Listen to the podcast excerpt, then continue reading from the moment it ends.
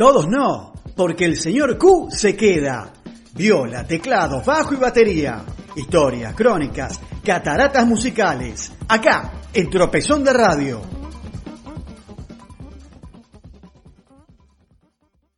Buenas noches Pablo, buenas noches Marcelo, buenas noches a todos ustedes queridos amigos.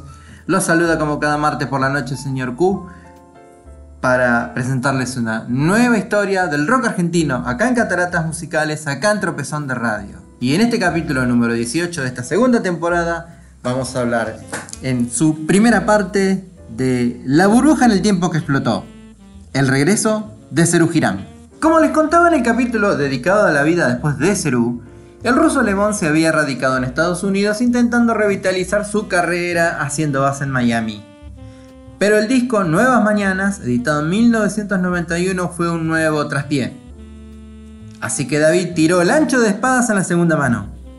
Habló con su amigo y mentor, el empresario Claudio Lisman, con L, y le encomendó trabajar en la resurrección del gigante dormido, Cerú Girán.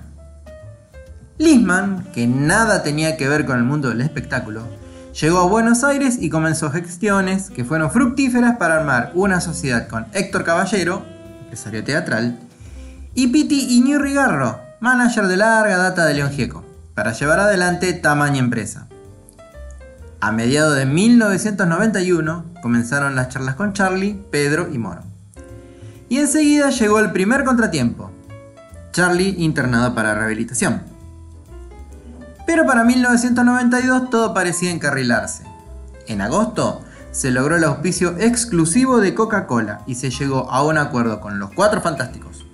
Disco nuevo, shows en Mendoza, Córdoba, Rosario, Mar del Plata y Buenos Aires. Disco en vivo y filmación de los recitales para un futuro film.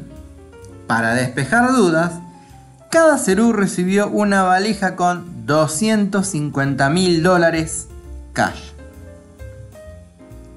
Pero en ese momento todo era la calma antes de la tormenta. La grabación del disco fue una batalla. Se cerraron los estudios del Cielito durante un mes para que estén a disposición de Cerú, las 24 horas del día. Y así fue de verdad. Mientras Pedro, David y Moro grababan de día, Charlie pasaba la noche entera grabando sus partes y borrando todo lo que armaba Pedro, constituido en productor de facto del disco. Para peor, en septiembre, el día en que se pusieron en venta las entradas para la serie de shows, Daniel Greenbank hizo una presentación en sede judicial para que la banda se abstuviera de utilizar la marca Girán, porque estaba registrada su nombre. Lisman, a cargo de la producción ejecutiva, puso de su bolsillo 500 mil pesos o dólares, piensen que estábamos en el 1 a 1, a modo de caución para evitar que se detenga la maquinaria en marcha. Mientras tanto el disco salió a los ponchazos, pero salió. A diferencia de los viejos tiempos, las composiciones se repartían entre Charlie, Pedro y David. Charlie, como prueba de su momento turbulento, aportaba solo tres canciones propias, en una de ellas instrumental. David otras tres, y Pedro se ponía la cinta de capitán con cuatro canciones, Solo quedó un par de colaboraciones firmadas por los cuatro Cerú. Igual, la bola de nieve de los contratiempos sumaba un nuevo episodio.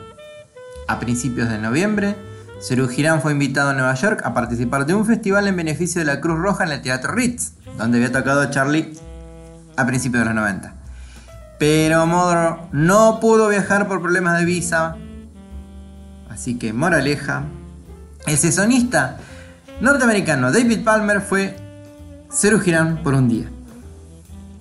A fin de ese mes llegó la esperada conferencia de prensa del regreso en Pridami, donde tocaron cuatro temas, y Charlie se llevó todos los flashes. Acaparó la palabra, bardeó a Pedro, hizo callar al ruso y aporreó sus instrumentos en el mini recital. Así que bueno, escuchemos, para descansar un poco de tanta palabra, el único estreno de Cerú 92, el disco, en Prida mí, Pedro Aznar cantando Si me das tu amor. Acá no puedo bailar, pero no importa, imagínenlo.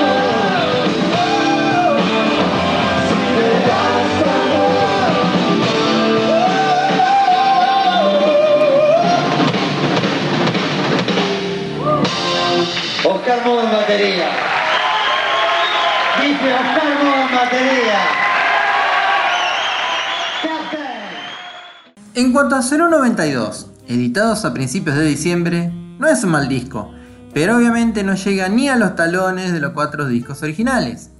Se nota demasiado que Charlie no es el líder de antaño, llevando con firmeza el timón de Cerú, que pasaba a las manos de Pedro.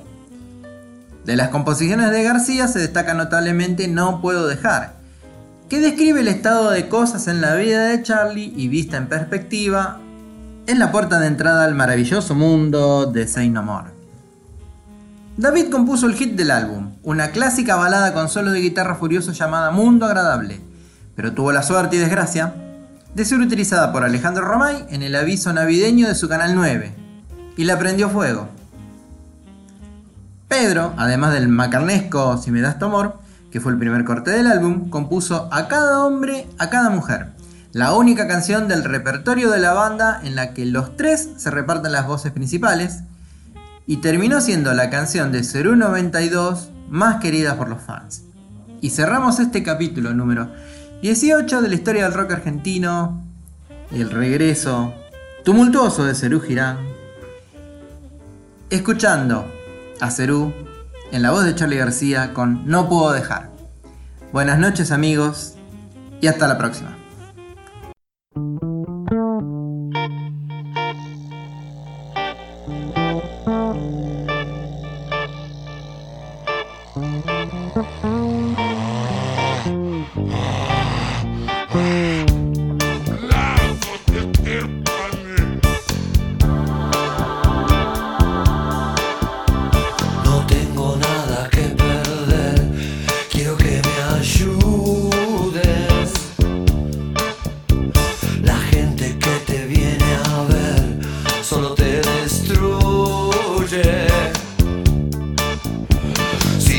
No